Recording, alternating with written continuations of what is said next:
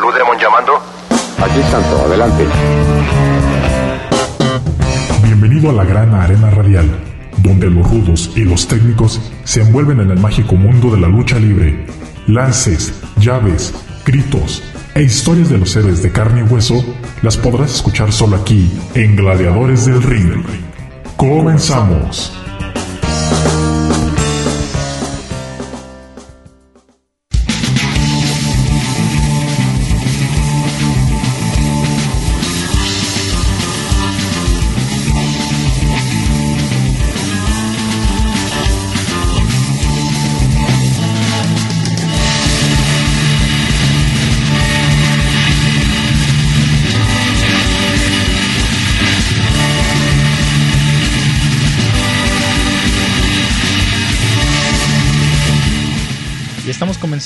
Una nueva emisión de Gladiadores del Ring, saludando a todos los que nos siguen a través de su radio en el 104.7 de FM, Radio Universidad de Guadalajara en Colotlán y también a los que nos siguen en internet.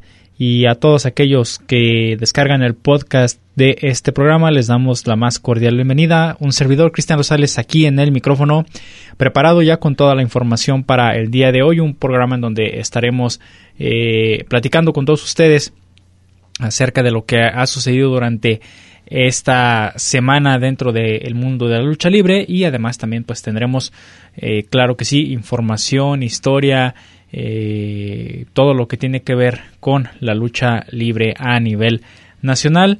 Y que sobre todo pues nos ayuda a entender y a comprender cómo es que se mueve este mágico mundo de la lucha libre con todo lo que implica el estar en a lo mejor en alguna función o eh, estar viendo alguna eh, alguna lucha por ahí en televisión que también pues es algo muy común o que se hace en eh, diferentes lugares, ¿verdad? Entonces, pues el día de hoy vamos a, estar ya, como les mencioné, hablando de otro nuevo tema, otra nueva historia con este personaje, un personaje que naciera en el extranjero y que viniera a, México a presentarse, a estar en funciones importantes en algunas empresas también importantes a nivel nacional.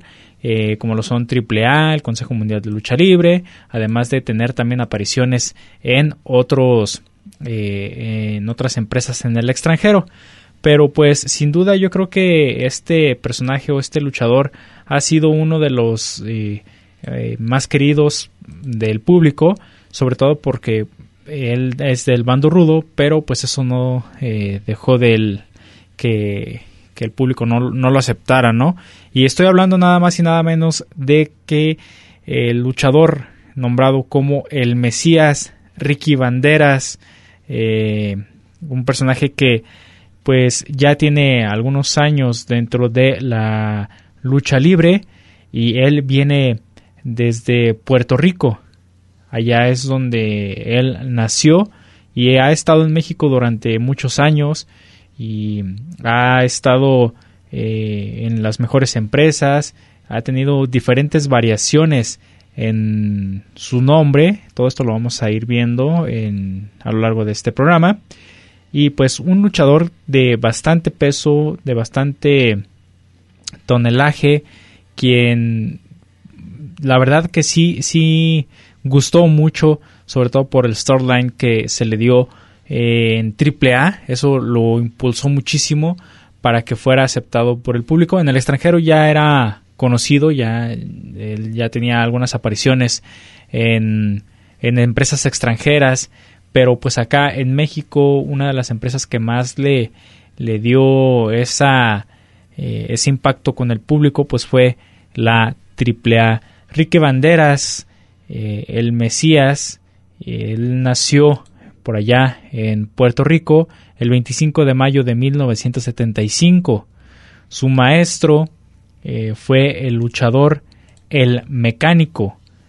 Él fue quien enseñó a Ricky Banderas a, luchar o a eh, lo instruyó pues para que tuviera un buen desenvolvimiento dentro de un cuadrilátero y eh, este personaje de Ricky Banderas Eh, él, pues como les mencionaba, ha tenido diferentes nombres a lo largo de su carrera e inició con su nombre, Ricky Banderas, en su debut por allá el 30 de abril de 1997. En el 2006 tiene un cambio de nombre y esto se debe a que se viene a, luchar para acá a México, entra a AAA, es, es reclutado por el cibernético y ahí nace la muerte cibernética, un némesis de la parca, que más adelante estaremos escuchando una cápsula referente a, esta etapa de, Ricky Banderas eh, en el 2006. Después de esta etapa como la muerte cibernética, eh, ya en el 2007 toma el nombre de El Mesías y lucha todavía en AAA, además de empresas en el extranjero como TNA, y eh, ya para el 2014 eh, adquiere el personaje o tiene el nombre del personaje Mil Muertes se enmascara. Y lo vemos en este pues en esta eh, lucha o en esta digamos también como historia que salió de lucha underground. Ustedes lo recordarán que eh, estos episodios que luego empezaron a subirse a las diferentes plataformas y pues ahí aparece Ricky Banderas pero como mil muertes todavía eh, ahorita dependiendo en el lugar donde luche a veces se presenta como mil muertes se pone una máscara y se sube al cuadrilátero. Después en el 2018 eh, lo vemos con el nombre de Gilbert el Boricua y para finalizar en el 2021 en la empresa MLW como King Muertes. Esos son los nombres que ha tenido Ricky Banderas a lo largo de su carrera.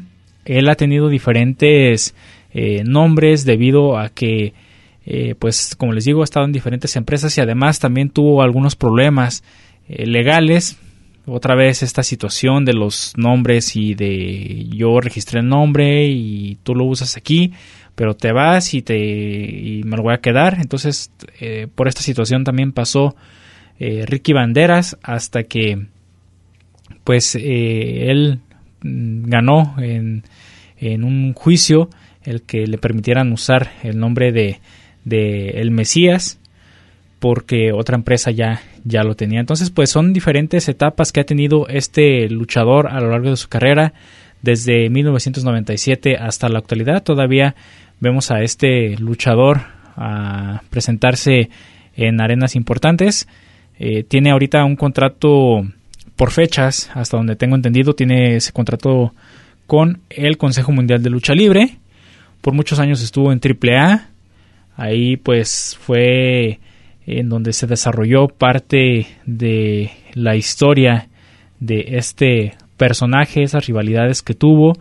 Campeonatos también a lo largo de, su trayectoria pues ha tenido muchísimos. Y como les digo, un personaje eh, de mucho tonelaje. Él pesa 109 kilos y mide 1,81. Eh, pues entonces es un, es un luchador bastante, bastante alto y eh, con un peso también bastante impresionante, sobre todo porque pues son luchadores de, peso y eso quiere decir que, que arriba de un cuadrilátero pues van a tener pocos movimientos, pero los movimientos que tienen pues son movimientos que de verdad merman a el rival, merman a, a su contrario. Y, y, ahí pues tenemos en este caso a Ricky Banderas, el Mesías y pues este luchador ha tenido tres luchas de apuestas. Eh, vemos, por ejemplo, que en el 2006 tuvo su primera lucha de apuestas de máscara contra máscara. Esto en su etapa de muerte cibernética contra la parca. Y ahí, eh, más adelante, les vamos a presentar parte de la historia de cómo se desarrolló y cómo fue que se dio esta lucha de máscara contra máscara. Después, en el 2011 tuvo una lucha de cabelleras en el Palacio de los Deportes de la Ciudad de México en, contra de Elia Park. Ahí se enfrentó eh, el Mesías y, perdió. Y la última lucha de apuestas que tuvo fue en el 2014 en la Arena Ciudad de México. Una lucha donde también estaban La Parca, Averno, Chessman, Blue Demon Jr., El Mesías y Electroshock. Al último se enfrentaron El Mesías y Electroshock, perdiendo este último. El Cazador de Tormentas, Electroshock, perdió. Y el Mesías se lleva la cabellera de este personaje. Entonces, pues les digo, ha tenido una historia bastante interesante dentro de la lucha libre nacional, también en el extranjero con las diferentes empresas que, que ha estado como la IWA, la AAA, eh, Wrestling Society X, el TNA o Total Non-Stop Action Wrestling, eh, también en World Wrestling eh, Council. entonces, pues tiene mucha, mucha historia. El Consejo Mundial de Lucha Libre, Major League Wrestling también, en Lucha Underground. Y pues ahí tenemos a este luchador, quien sin duda fue muy polémico. Eh, mucha gente cuando sucedió la situación de la muerte cibernética pierde la máscara, se convierte en el Mesías, tenemos la rivalidad contra el cibernético y demás, entonces pues mucha gente sí se enganchó con esta historia y les gustó mucho este personaje. Ahorita, pues como les digo, es uno de los personajes más queridos, también por la afición. Tiene una carrera que está llevando dentro del Consejo Mundial de Lucha Libre em, por fechas, hasta donde él lo ha mencionado, está por fechas nada más, no está por contrato. Pero la rivalidad que está teniendo con el último guerrero, pues pinta para hacer una buena rivalidad. Dos luchadores de peso completo. Y, y están dando pues una una historia bastante interesante que a lo mejor muy probablemente en algún evento grande del Consejo Mundial de Lucha Libre veremos un cabellera contra cabellera, Ricky Banderas el Mesías contra el último guerrero. Estará muy bueno la verdad ese encuentro. Esperemos que se llegue a dar eh, esta eh, pues la, conclusión de esta rivalidad con una lucha de apuestas de cabelleras, pero pues eh, todo el tiempo lo dirá y ya si se da, pues aquí les vamos a estar presentando toda esa información para que ustedes también estén al tanto de lo que sucede con el Mesías, este luchador, quien también pues ha tenido campeonatos, eh, ha tenido seis veces el campeonato mundial de peso completo de IWA, cuatro veces el megacampeonato de la AAA, una vez el campeonato mundial de peso completo de la IWC, eh, una vez el campeonato universal de peso completo de la WWC y también además de otros logros que ha tenido, ha ganado el campeonato mundial de parejas de AAA, el campeonato intercontinental de peso completo de la IWA, el campeonato Super X Monster de la eh, GPCW y eh, ganó otra vez en otra ocasión el campeonato de Wrestling Society X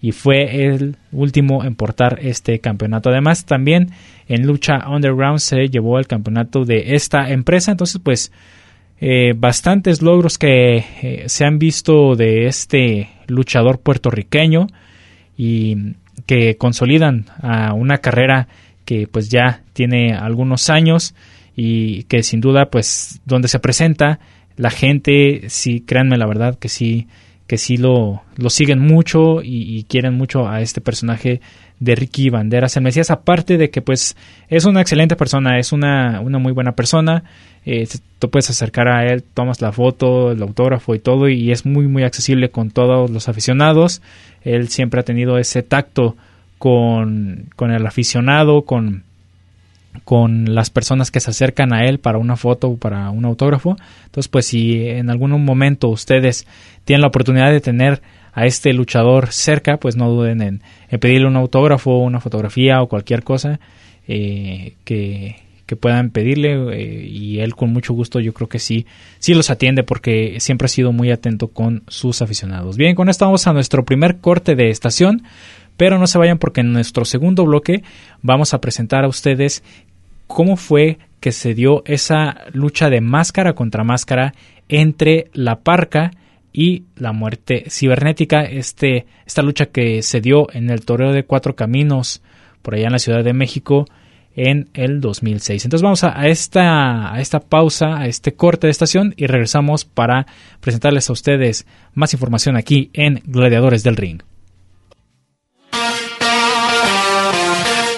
Let's go, girls. Hola, ¿qué tal, Cristian? Soy yo, tu amiga Tiffany. Te mando un beso y un abrazo y a todos los de Gladiadores del Ring. Bendiciones.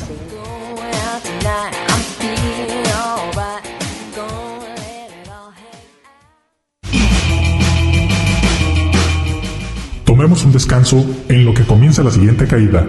Esto es Gladiadores del Ring.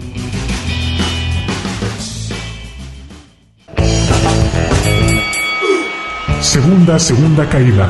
Todo listo para continuar con los gladiadores del ring.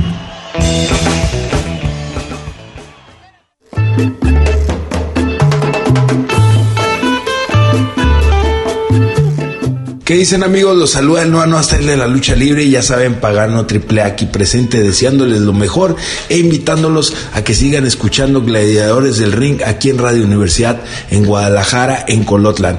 Ya se la saben, aquí sin payaso no hay fiesta, papá.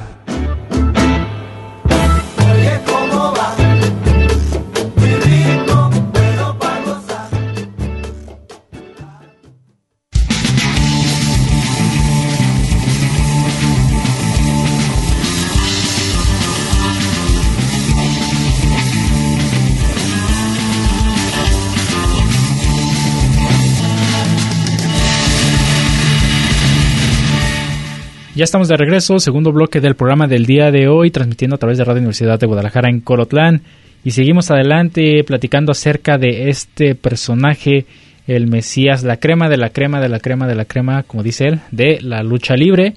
Entonces, pues el día de hoy estamos hablando de este luchador de por allá de Puerto Rico, quien pues tuvo una rivalidad interesante con La Parca. Esto porque cuando llegó a México, o llegó eh, a la AAA más bien, llegó eh, con el personaje de la muerte cibernética, un personaje que según eh, fue creado por el cibernético para que fuera el némesis de la parca. se llevó la rivalidad, llegaron hasta las apuestas de incógnitas, de máscaras, y fue así como en el 2006 eh, vimos esa lucha de apuestas en el torneo de cuatro caminos en donde la parca se enfrenta a muerte cibernética. Pero vamos a ver, vamos a escuchar más bien parte de la historia de lo que se vivió en aquel entonces en la caída de la máscara de el Mesías como la muerte cibernética. En México, algunos de los grandes ídolos de la lucha libre perdieron su máscara en combates memorables. Los rudos más imponentes cayeron en el centro del ring.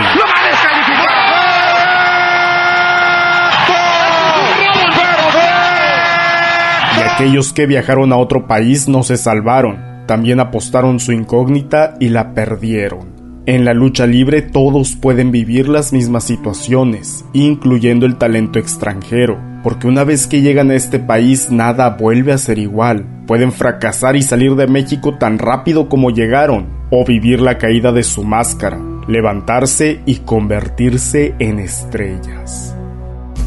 Durante la creación de AAA en 1992, Antonio Peña presentó un personaje muy llamativo para el público. Su nombre era La Parca. El luchador representaba el mal, pero con el tiempo se convirtió en uno de los ídolos rudos de la afición, pues su carisma, acompañado de su buena técnica y humor, lo elevaron rápidamente a lugares importantes de la cartelera.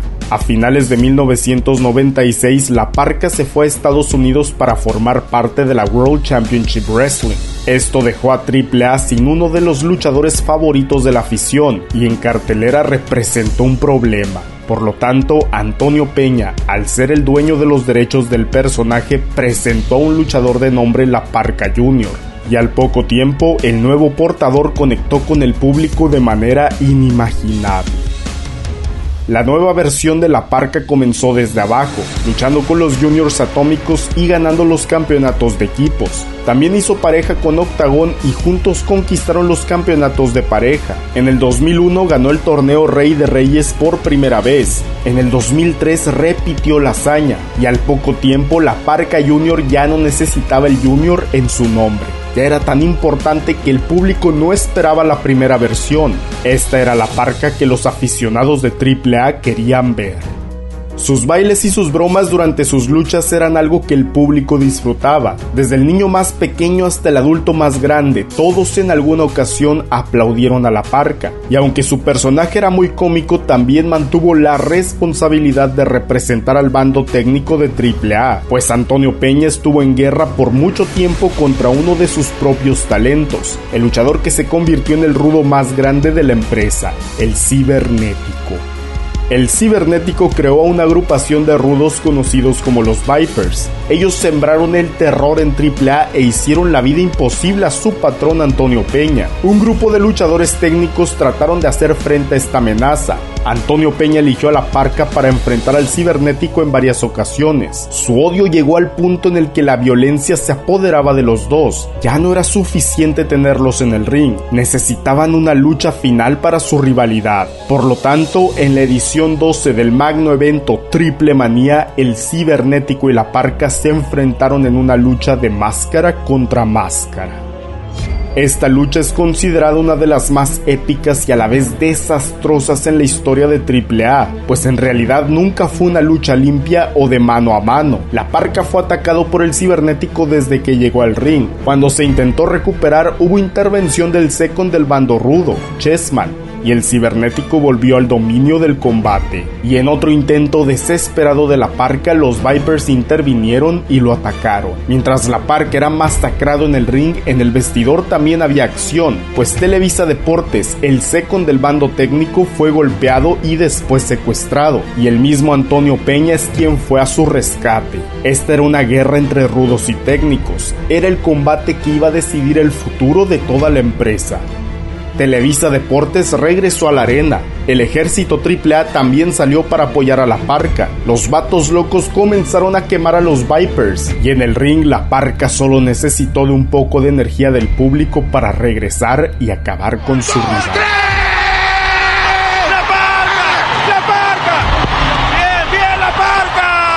La cuenta llegó a tres. El bando técnico celebraba. El confeti caía del cielo la parca derrotó a su máximo rival, conquistando la máscara más importante de su carrera. Y si apostamos algo, órale, me la ganaste, pero no creas que termina, güey. No creas que termina todo esto. Apenas comienza. La caída de la máscara del cibernético no le afectó en lo absoluto. De hecho, se convirtió en una figura mediática, apareciendo en otros programas de televisión y continuando su carrera como el rudo más grande de AAA. Su lucha en Triplemanía no representó el final de la rivalidad con la parca, pues ellos se enfrentaron en más programas y eventos importantes. En Triplemanía 13, un año después de aquella noche histórica, se vieron las caras una vez más, en esta ocasión, La Parca, Octagón y Latin Lover derrotaron a Chessman, Fuerza Guerrera y el Cibernético en el combate estelar del magno evento. El cibernético no podía derrotar a la parca, no importa qué evento o bajo qué estipulación, era imposible para él, por lo tanto buscó a uno de los mejores luchadores de Puerto Rico para acabar con esta pesadilla. Nos presentó al nuevo miembro de su agrupación, Muerte Cibernética. Cuando el cibernético y la Triple L enfrentaban al bando técnico de Triple A en Puerto Rico se preparaba la nueva amenaza de la empresa, Ricky Banderas. Este luchador conquistó todo lo que pudo en la International Wrestling Association, enfrentó a los mejores, estelarizó grandes eventos, mantuvo rivalidades tremendas y fue campeón de la asociación por cinco veces. Lo único que le faltaba a Ricky Banderas era abandonar la isla para que otro tipo de público fuese testigo de su estilo y grandeza en el ring, y fue en ese momento que el cibernético lo contactó y lo presentó oficialmente en AAA. Ricky Banderas fue conocido en un inicio como Muerte Cibernética, un luchador de peso completo, imponente, que en un inicio portaba una máscara con la mitad del diseño similar al de la parca y la otra parte similar a la del cibernético. Muerte Cibernética fue el terror de la parca en sus primeras presentaciones, fue luchador creado especialmente para destruirlo. El primer magno evento de muerte cibernética fue Rey de Reyes del año 2006. La secta cibernética, representada por Chessman, el cibernético y muerte cibernética, enfrentó a tres equipos: los guapos VIP, el equipo de TNA y el equipo de AAA. La lucha fue por eliminación y al final fue la secta cibernética que enfrentó al ejército AAA. Muerte cibernética se vio frente a frente contra uno de sus máximos rivales en Puerto Rico, el vampiro pero también enfrentó a su nuevo objetivo, la parca, y a pesar de su rudeza, una vez más el cibernético fue derrotado por AAA. Los técnicos salieron con la mano en alto. Las luchas entre muerte cibernética y la parca continuaron. Durante tres meses se enfrentaron en mano a mano y en luchas de equipos, y en ese tiempo el cibernético se lesionó de su pierna, dejándolo fuera de la rivalidad contra la parca. Fue de camino a Triple Manía 14 que se lanzó el reto, la Parca enfrentaría a su nuevo rival, a un rudo que sorprendió al público desde su primera presentación, Muerte Cibernética, y este combate sería de máscara contra máscara. El 18 de junio del año 2006, la Parca estelarizó otra lucha de apuesta en triple manía y fue contra otro gran rudo, Muerte Cibernética. El mítico toreo de cuatro caminos fue testigo de la última triple manía presentada por Antonio Peña, pues unos meses después falleció. Muerte Cibernética llegó a esta lucha bajo otra máscara, una diferente a las que utilizó en los eventos pasados, y su rudeza fue lo que dominó este combate en un inicio. Un lesionado cibernético estuvo afuera del ring, pues no se quería perder la caída de su máximo rival.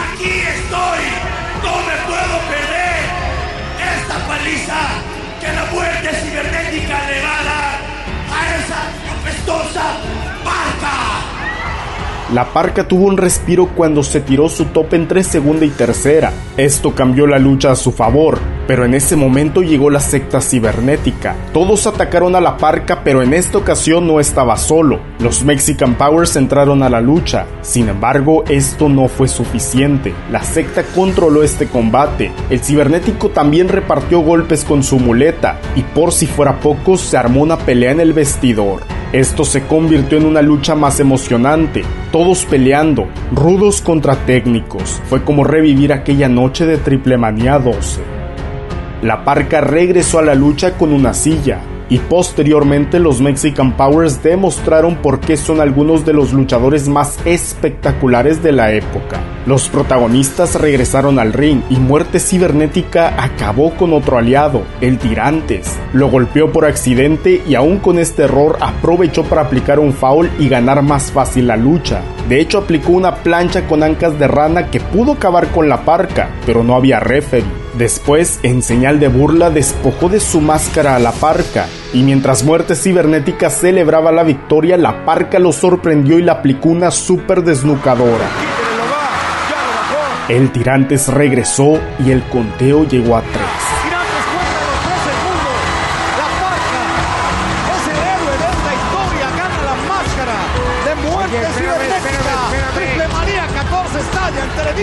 El ejército AAA celebró una vez más. El cibernético estaba impactado. Su antídoto contra la parca no funcionó. Más bien se convirtió en otra víctima. Muerte Cibernética se despojó de su máscara y reveló su identidad. Era Ricky Banderas, uno de los luchadores más importantes de Puerto Rico. Nombre es Ricky Banderas. Muerte Cibernética o Ricky Banderas llegó a México como el rival de un luchador, pero por su carisma y conexión con el público decidió quedarse y hacer una carrera en México. Más tarde sería conocido como una de las máximas estrellas de AAA, uno de los mejores extranjeros que triunfaron en el país azteca y uno de los traidores más grandes en la lucha libre. Pero esa es otra historia.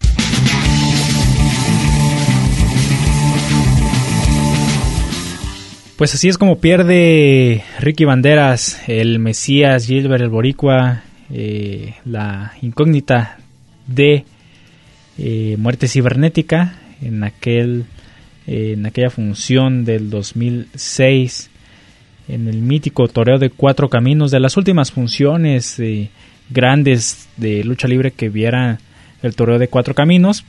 Fue una de estas en donde se enfrentaron la parca y muerte cibernética máscara contra máscara la parca, pues ganando la incógnita y dándole la victoria a AAA y venciendo una vez más al cibernético, quienes pues ya tenían una rivalidad añeja, ya lo habíamos escuchado también, de ese máscara contra máscara entre cibernético y la parca. Entonces pues una, una rivalidad que también pues en donde vimos involucrado a Ricky Banderas, quien al final es el gran perdedor aquella noche del 2006 en el Toro de Cuatro Caminos. Con esto vamos a nuestro segundo corte de estación del programa, pero regresamos con más aquí a Gladiadores del Ring.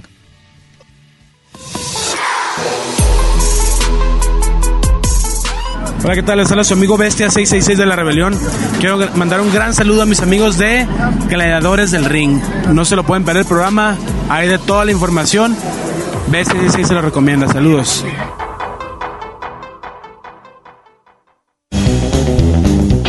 Te vayas. En un momento continuamos con más información aquí en Gladiadores del Ring.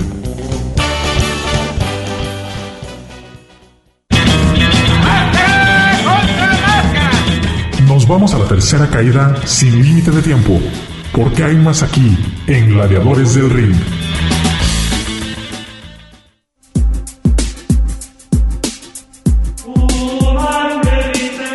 A todos mis amigos de Gladiadores del Ring, su amigo el original Mascarita Sagrada, el mini tigre blanco de los mini estrellas, tengo el gusto de enviarles un fuerte abrazo y un cordial saludo.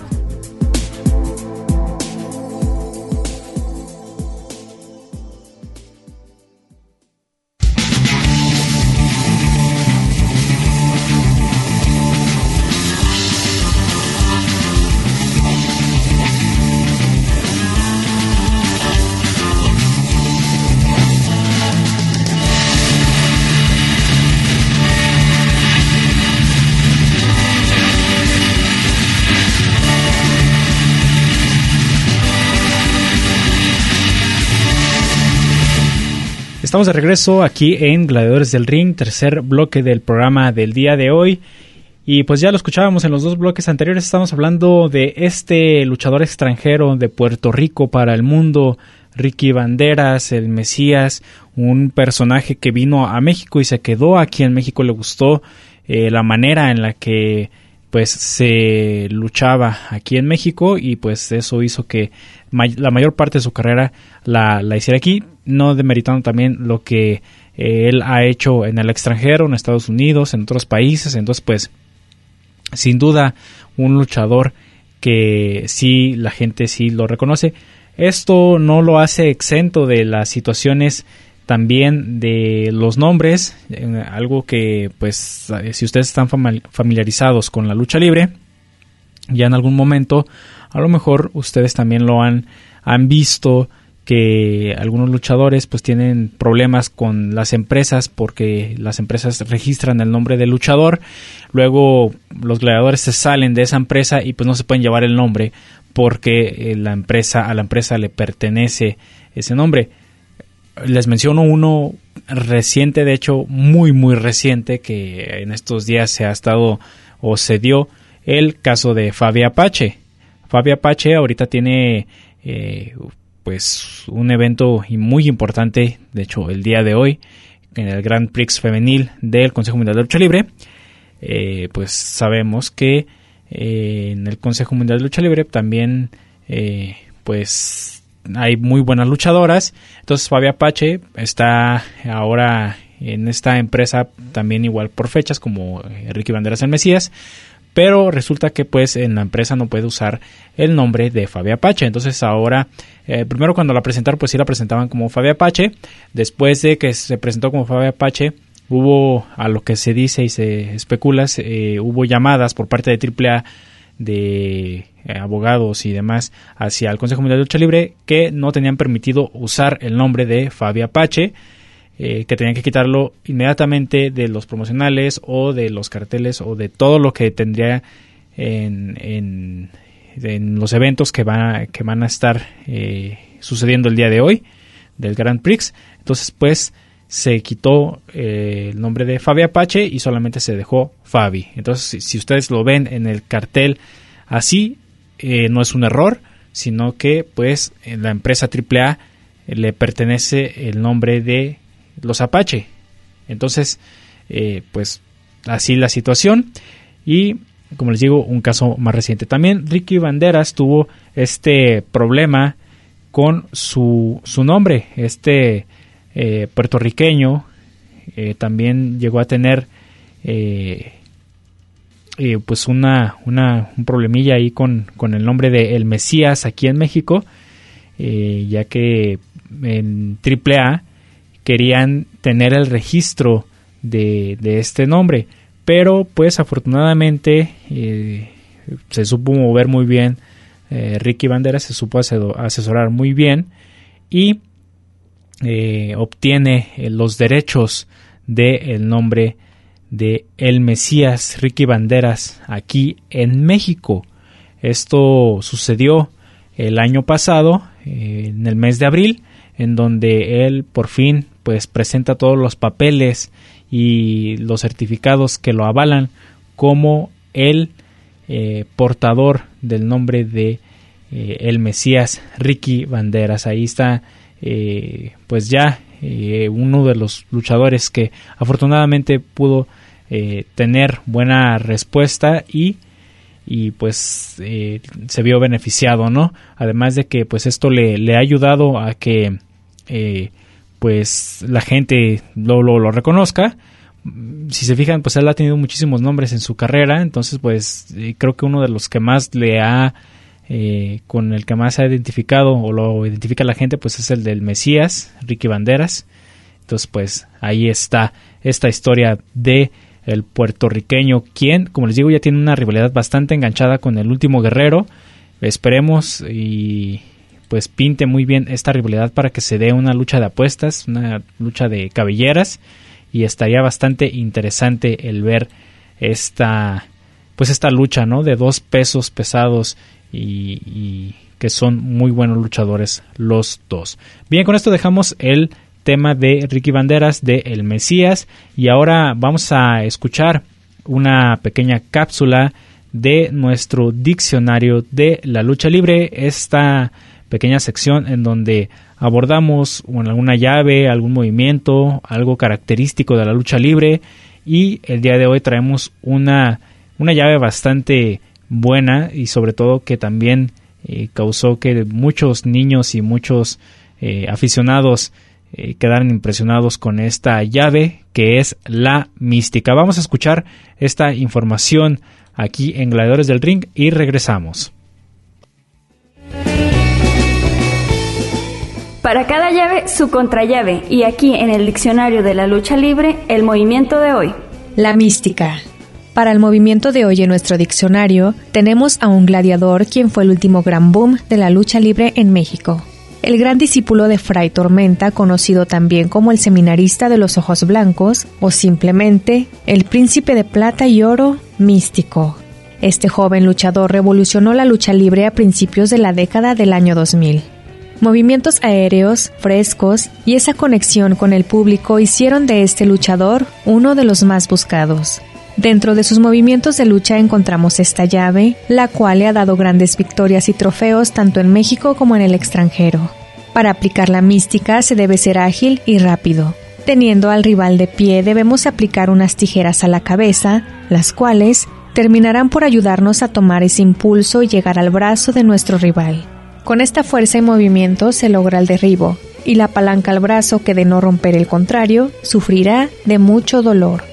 Místico posee dentro de su vitrina máscaras importantes como la de Black Warrior, el maestro Skate Hysteria, además de la cabellera del negro Casas. Una, producción de Radio Universidad de Guadalajara en Colotlán.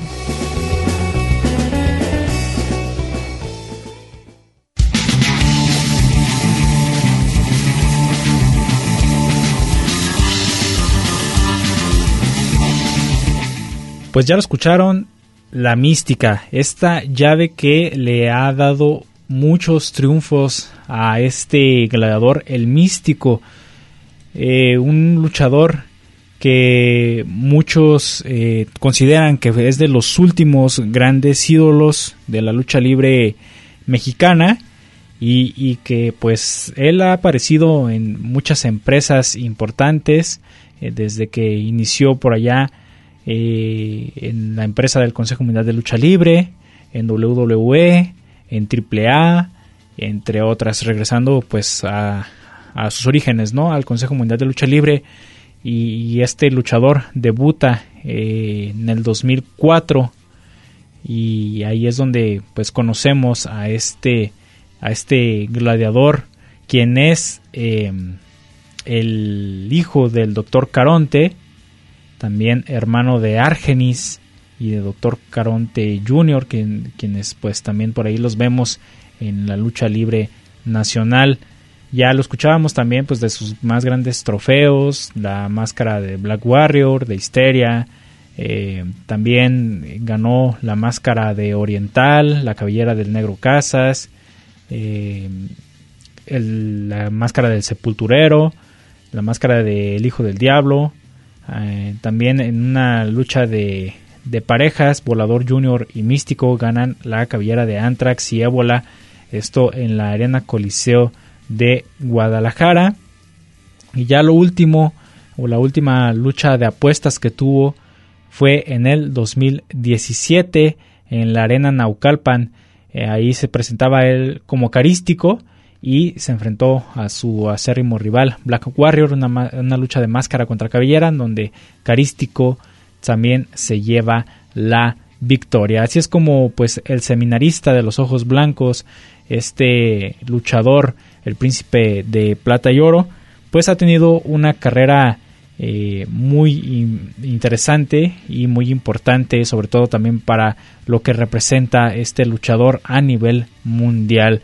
Su movimiento La Mística, pues es su sello del el sello de la casa y con este pues ha ganado todos todos los eh, todas estas máscaras y cabelleras. Además también pues ha tenido campeonatos eh, ha ganado torneos también como el torneo de la gran alternativa del 2004 también eh, se ha llevado la leyenda de plata, eh, ha ganado eh, campeonatos en IWRG, entre otros más. Entonces, pues un luchador bastante completo, el místico, y que, pues como les digo, tuvo una bastante aceptación muy grande con el público y todavía hasta la actualidad en el Consejo Mundial de Lucha Libre, pues sigue teniendo esa conexión con toda su afición. Bien, con esto vamos a nuestro último corte de estación, pero no se vayan porque regresando vamos a tener nuestra sección de noticias aquí en Gladiadores del Ring. Las leyendas del pancracio mexicano y sus historias las tienes aquí en Gladiadores, del, Ring. En un momento regresamos.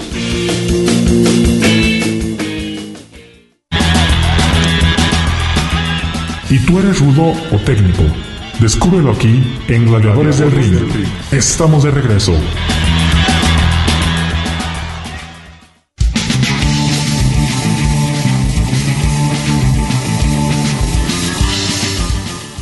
Bien, ya estamos de regreso aquí en Gladiadores del Ring y ahora sí vámonos rápidamente a nuestra sección de noticias y vamos a hablar de lo que sucedió esta semana y comenzamos con eh, esta noticia que no fue tan eh, tan buena o eh, pues fue una noticia eh, que no que no nos esperábamos ya que Laredo Kid este luchador estuvo por ahí en una función en donde después de, de llevarse a cabo por allá en Monterrey tuvo que ser trasladado de emergencia hacia el hospital para ser intervenido quirúrgicamente la madrugada de eh, lunes, este lunes pasado. en una publicación que se hiciera a través de su cuenta de Instagram se mencionó que eh, estuvo algunos minutos consciente para avisarle a sus familias y amigos sobre la situación eh, para después ser trasladado hacia el hospital y como les digo, pues eh, fue intervenido, quirúrgicamente. No se sabe exactamente, hasta ahorita no se sabe mm, por qué situación fue. Sabemos que Laredo Kid es uno de los luchadores que, que pues se entrega mucho en las funciones, tiene eh, pues una carrera bastante sólida dentro de México y en el extranjero. había ganado esa noche el campeonato Show Center de lucha libre AAA y pues después de esto sucede esta situación.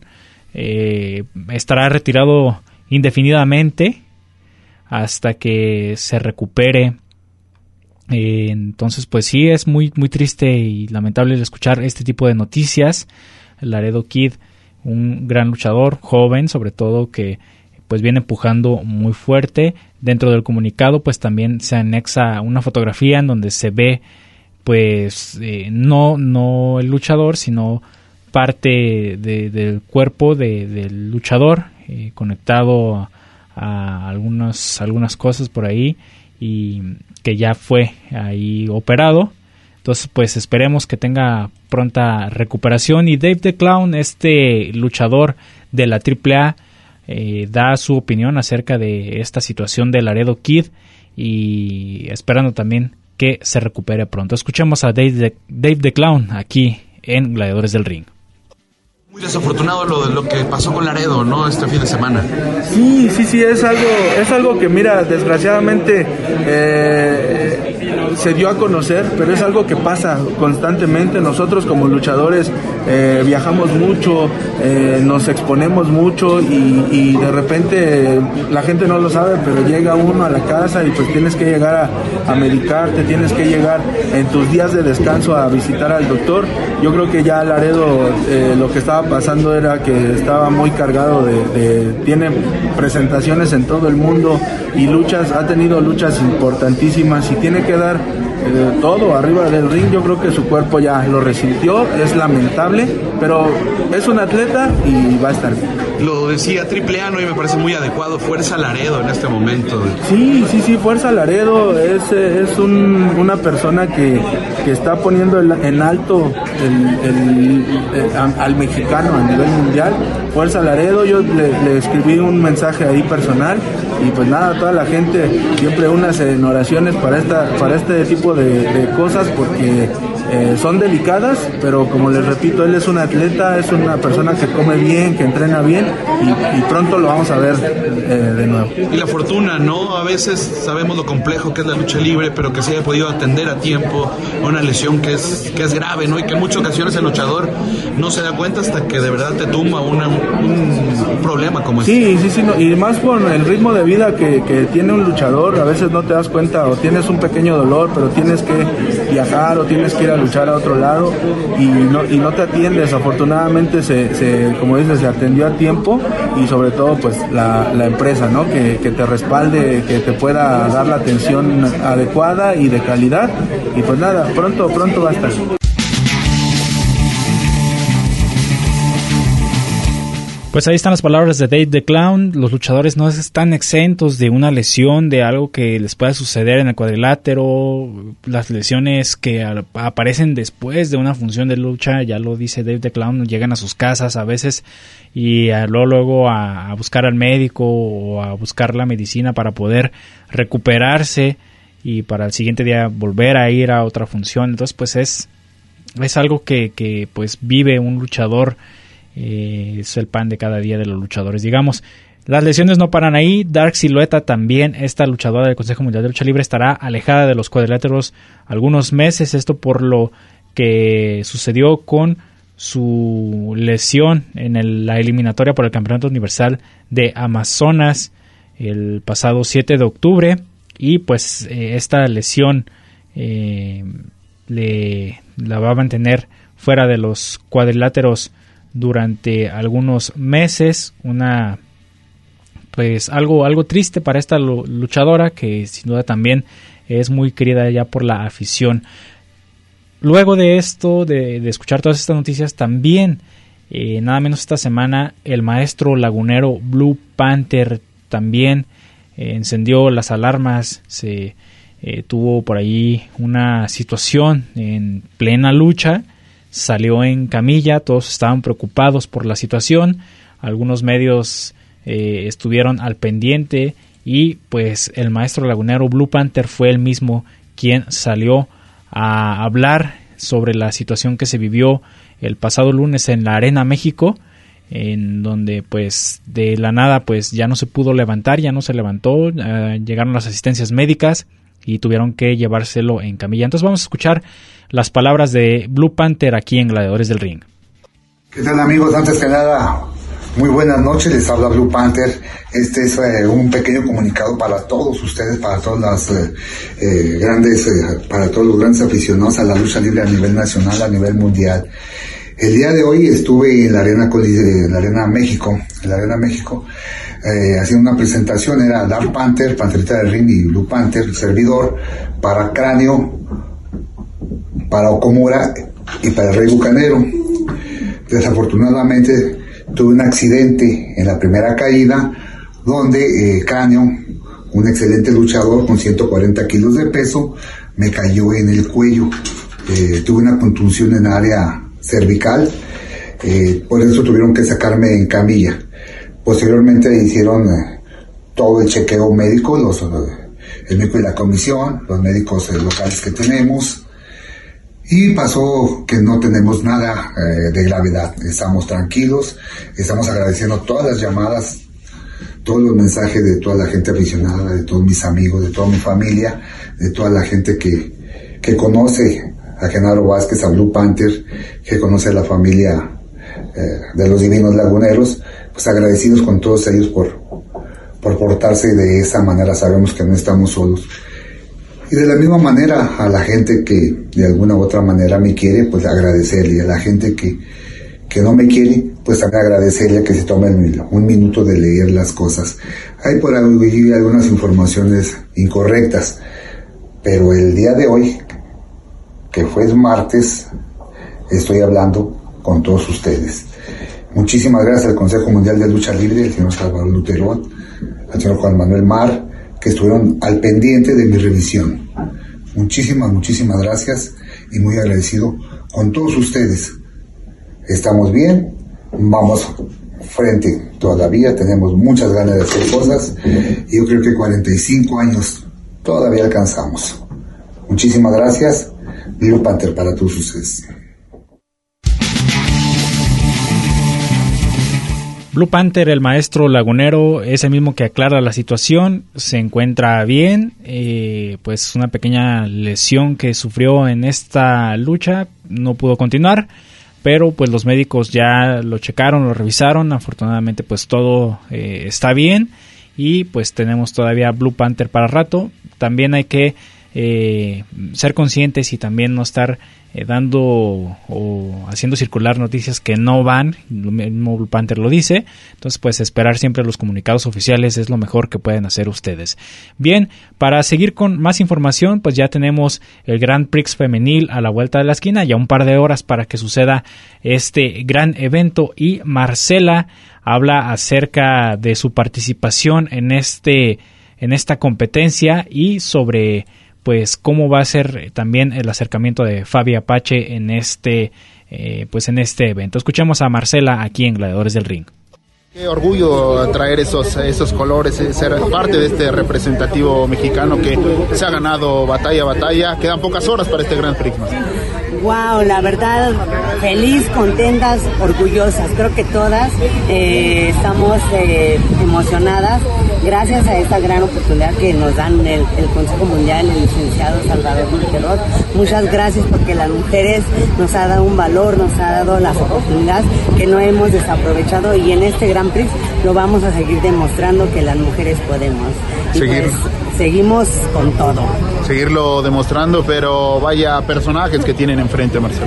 Sí, sabemos que tenemos rivales fuertes, pero nuestro equipo mexicano viene con todo, tenemos a la mujer más fuerte y bueno, veo también este Fabi que viene también a demostrar que está en el Grand Prix, porque el Consejo decidió invitarlo al Grand Prix y bueno, creo que estamos mejor que preparadas, reforzadas y, y no tenemos miedo. Vamos a ese Grand Prix se tiene que quedar en México.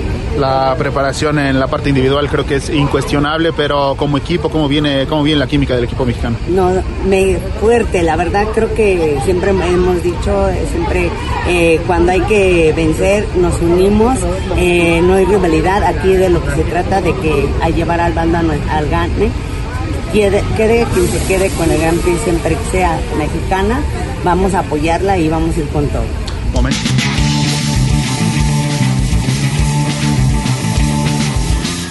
Pues bien, ahí las palabras de Marcela y rápidamente, antes de terminar el programa, les platico eh, cómo va a estar el Grand Prix. El equipo del resto del mundo están eh, en este bando Hikari Shimizu de Japón, Mei Suruga de Japón, Tae Ohonma de Japón, Stephanie Baker de Chile, Avispa Dorada de Estados Unidos, Alex Gracia de Estados Unidos, Lady Frost también de Estados Unidos y Evil, eh, perdón, también esta luchadora de Puerto Rico. Por parte de México tenemos a Marcela, Princesa Suheit, Amapola, La Jaruchita, Lluvia, Reina Isis, Dalis y Fabi también, Fabi Apache. El día de hoy, 8.30 de la noche, para que no se lo pierdan, el Grand Prix de Amazonas del Consejo Mundial de Lucha Libre. Con esto estamos llegando al final del programa del día de hoy, agradeciendo a todos los que nos siguieron en su radio o en internet también. Y pues no me resta más que agradecerles a cada uno de ustedes. despide Cristian Rosales, nos escuchamos la próxima aquí en Gladiadores del Ring. El Ring de 6x6 nos espera para seguir con más historias, datos y noticias. No te los pierdas y sintoniza Gladiadores del Ring. Solo aquí, en Radio Universidad de Guadalajara, en Colotlán. Hasta la próxima.